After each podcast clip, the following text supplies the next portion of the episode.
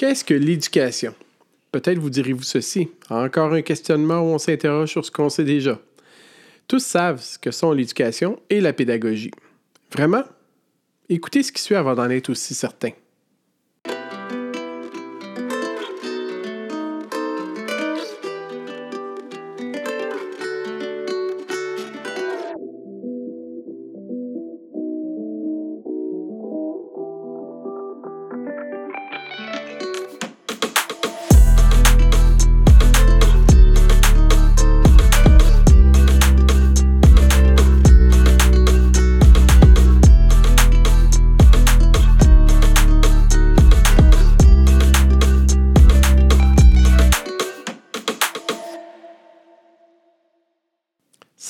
Je suis Marc-André Girard, je suis directeur d'école secondaire, docteur en éducation et aussi auteur.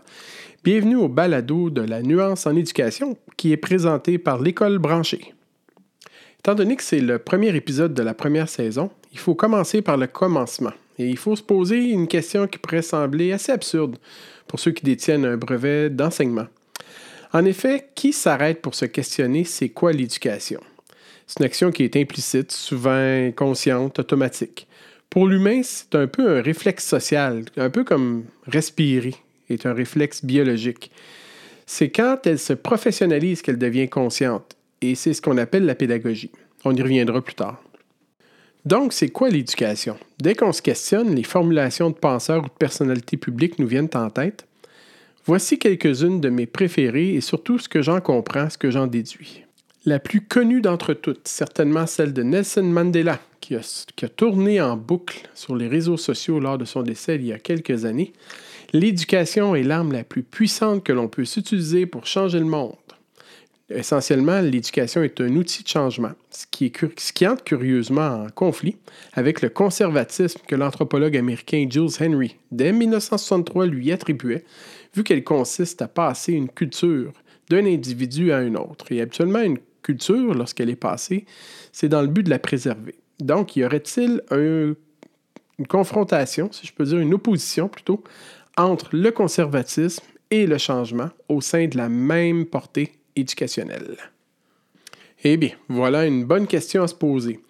Deuxième citation, celle de Gandhi. La véritable éducation consiste à tirer le meilleur de soi-même. Quel meilleur livre peut-il exister que le livre de l'humanité? Oh! Gandhi parle du soi dans son rapport au genre humain. Donc moi dans l'humanité. Nous plus grand que moi. Moi dans un tout, un tout qui me dépasse. Donc autrement dit, l'éducation, c'est une personne à la fois, mais dans une perspective humaine, une perspective de civilisation. Troisième citation, celle de Montesquieu. L'éducation consiste à nous donner des idées et la bonne éducation à les mettre en proportion. C'est donc la transmission des connaissances qui engendre la créativité et qui s'incarne dans des situations authentiques.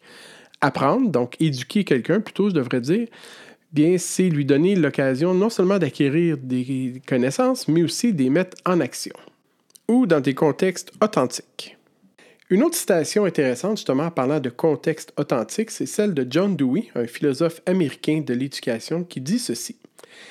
L'éducation, c'est un apprentissage social qui nous aide à grandir et à vivre. En toute honnêteté, comme on dit en anglais, full disclosure, j'ai un faible pour la pensée de John Dewey. Selon, quand j'écoute Dewey, tout est dans tout, si on cite Raoul Duguay. Euh, Raoul Duguay qui tient cette citation d'un philosophe présocratique Anaxagore. Mais essentiellement, on s'en fout et je m'égare. Donc, Dewey met en interaction l'importance de l'expérience formatrice dans l'apprentissage. On apprend par l'expérience. L'apprentissage, c'est un fait social. L'éducation est donc contextualisée et culturelle. D'une façon plus contemporaine, Michelle Obama nous dit que grâce à son éducation, elle n'a pas seulement été en mesure de développer des compétences ou de développer une capacité à apprendre, mais aussi de développer sa confiance en ses moyens. Bref, essentiellement, l'éducation permet aussi aux jeunes de développer une panoplie de compétences socio-émotionnelles. On se rapporte maintenant en 2005. J'ai à peine six années d'enseignement derrière la cravate. Je suis alors tombé sur un article du journaliste Ulysse Bergeron qu'il avait publié à ce moment-là dans Le Devoir au mois de janvier, si ma mémoire est bonne. Il rencontrait le poète et philosophe montréalais David Salway, que je ne connaissais absolument pas et qui venait pourtant de publier son troisième essai sur l'éducation. Pour Solway, la base de l'éducation est d'essayer de créer, de développer des êtres humains, des êtres qui peuvent vivre à un degré supérieur à celui des animaux. Ça, c'est tiré textuellement de l'article. Il y a donc un lien évident entre l'éducation et la culture. L'éducation, c'est le passage de la culture d'un individu à un autre, un peu comme le disait précédemment l'anthropologue américain Jules Henry. L'étymologie du terme éducation est elle-même sujette à débat. Du moins, c'est la conclusion formulée par Bass et Good, deux profs d'université en Georgie. En tout cas, il l'était à l'époque en 1984. Selon eux, le mot viendrait du latin educare, qui signifie modeler ou entraîner, ou il viendrait aussi du latin educere, élever, conduire vers, donner une direction. D'un côté, éduquer semble équivaloir à instruire, alors que de l'autre, il voudrait davantage refléter le développement des compétences humaines et de la survie de l'humanité grâce à celle de la civilisation. En passant, instruire, c'est remplir une tête de connaissances qui doivent être mobilisées rapidement dans des situations précises. Pensez à un instructeur de l'armée ou à un, entraîneur sportif. Pensez même à une formation technique. On enseigne des concepts à être appris, à être transférés dans l'action, rapidement, pour que leur mobilisation devienne instinctive. Par exemple, pour un soldat, ça peut être la différence entre la vie et la mort. Et pour les infirmières, ça peut être la différence entre la vie et la mort de d'autres personnes.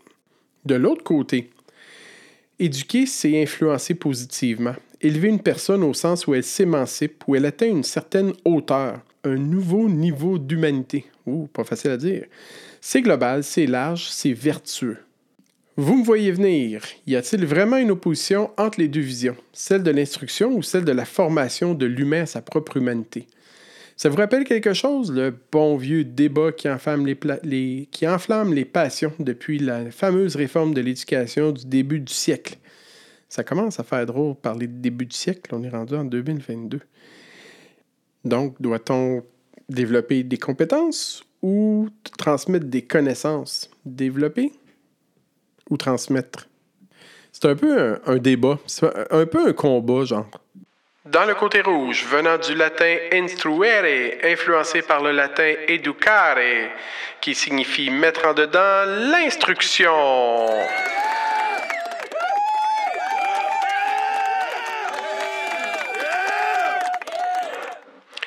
Du côté bleu, venant du latin educare, qui signifie élever et guider vers l'éducation.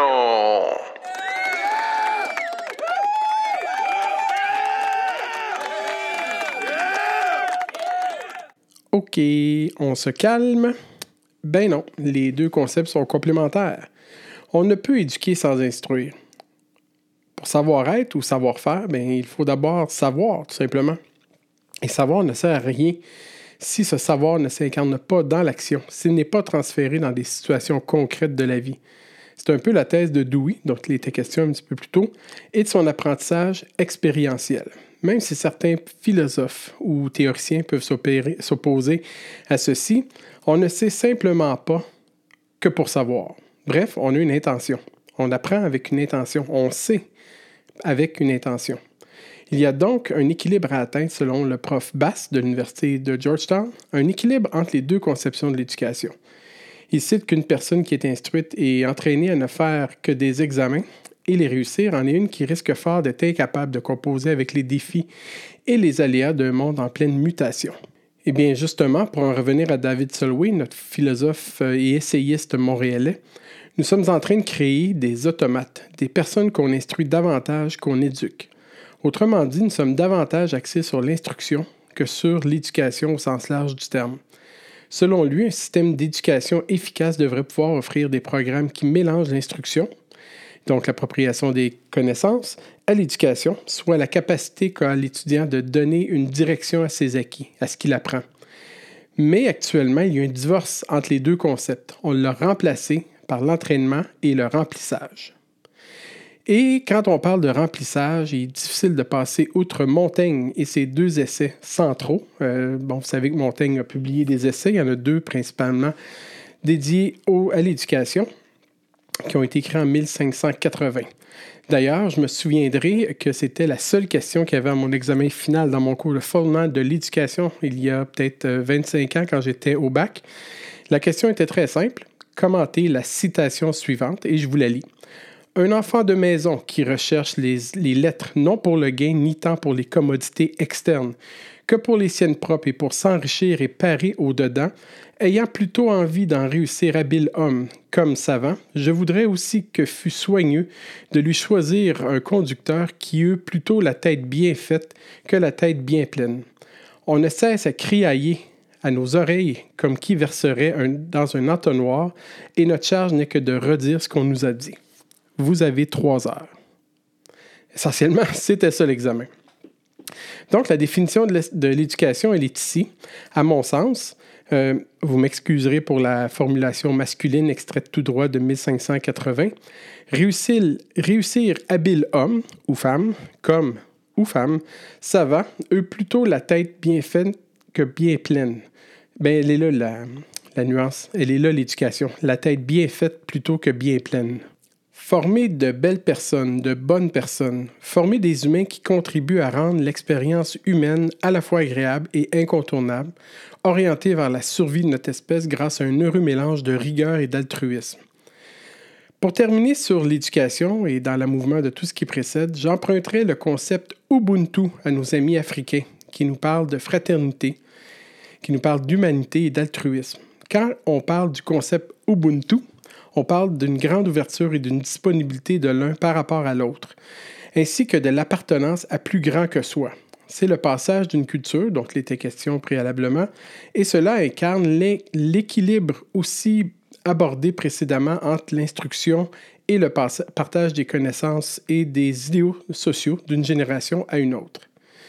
Parce qu'éduquer, ce n'est pas seulement passer des connaissances des uns vers les autres, c'est aussi de transmettre qui nous sommes et nos savoir-être, nos savoir-faire. Et dans le concept d'Ubuntu, il y a allusion à un proverbe africain, un proverbe pardon, africain.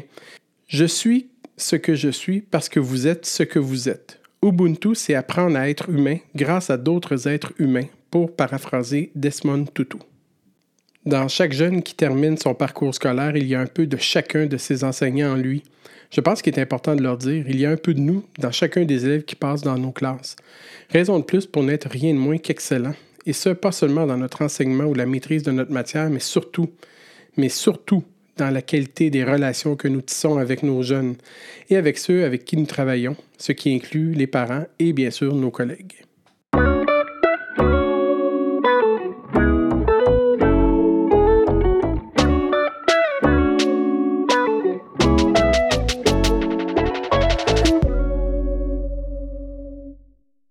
Et la pédagogie dans tout ça. Plus tôt dans cet épisode, on parlait d'éducation qui se fait inconsciemment. C'est celle que nos parents nous transmettent ou celle qui se fait informellement au cours de notre vie, grâce à des amis, entre autres, ou des personnes avec qui on travaille ou des personnes qu'on côtoie. Quand elle se formalise et qu'elle se fait de, de, façon consciente et réfléchie, ben, c'est là que la pédagogie entre en ligne de compte. Gustave Lebon est anthropologue, fin 19e, début 20e siècle. Il cite ceci. L'éducation, c'est l'art de faire passer le conscient dans l'inconscient. J'aime bien cette citation parce qu'elle me semble erronée. Vous m'avez bien entendu. L'éducation est l'art, pardon, de faire passer le conscient dans l'inconscient. Hmm. C'est la pédagogie qui fait passer le conscient dans l'inconscient. Quand on parle de transition consciente vers l'inconscient, on parle de l'intégration de l'enseignement, de l'apprentissage, des stratégies d'enseignement. C'est bel et bien du domaine de la pédagogie. Le pédagogue, c'est le stratège de l'apprentissage. C'est un stratège qui ne fait pas juste enseigner. Non, non, non. Cela implique aussi de la réflexion, un effort pour penser et agir à tous les temps de l'activité éducative, avant, pendant et après. Avant, on la planifie, pendant, on la pilote, et après, bien, on exerce un retour réflexif sur ce qui s'est passé. On se régule essentiellement. À ce propos, connaissez-vous un peu l'histoire de la pédagogie? D'où le mot vient? Si on se base sur sa racine grecque, pédagogie voudrait dire conduire l'éducation des enfants. Fait intéressant, saviez-vous qui étaient les premiers pédagogues? Un petit saut dans l'histoire jusqu'à la Grèce antique où les maîtres étaient les érudits qui transmettaient leur savoir à des enfants. Ceux qui les menaient de la maison au maître et du maître à la maison étaient des esclaves. Ce sont eux les ancêtres des pédagogues. Vous m'avez bien entendu. À l'aller, il préparait l'enfant à son apprentissage et au retour, il aidait l'enfant à retenir ce qu'il avait appris. Il, y avait le maître, l'érudit, et celui qui est à pied d'œuvre à proximité de celui qui apprend. Celui qui déploie, les stratégies pour que l'élève puisse retenir et réinvestir ce qu'il a appris. Ce n'était pas le rôle du maître à ce moment-là, c'était bel et bien le rôle de l'esclave, du pédagogue. Aujourd'hui, ces deux rôles s'incarnent, dans une certaine mesure, au sein d'une seule et unique personne, l'enseignant. Les stratégies déployées par le pédagogue visent la responsabilisation de l'enfant en tant qu'apprenant pour devenir le moins présent possible et pour qu'il puisse agir à titre de guide. Alain Baudot écrivait dès 1969 que la pédagogie consiste à faire en sorte que celui sur lequel elle s'exerce finisse par se passer de celui qui l'exerce. C'est un idéal à atteindre, celui d'interférer le moins possible dans l'apprentissage de l'élève. On sait que cela est pratiquement impossible, mais à tout le moins, l'aspiration est là et l'intention aussi. Rendre l'élève le plus autonome possible dans ses apprentissages et être présent et disponible pour l'accompagner s'il en manifeste le besoin. Bref, le but, c'est de faire en sorte que nos apprenants soient le plus autonomes et puissent se passer de nous, euh, qu'ils puissent apprendre par eux-mêmes, parce que cette faculté d'apprendre tout au long de la vie, bien, c'est ce qui va leur permettre de poursuivre leur démarche d'éducation du début à la fin de leur existence.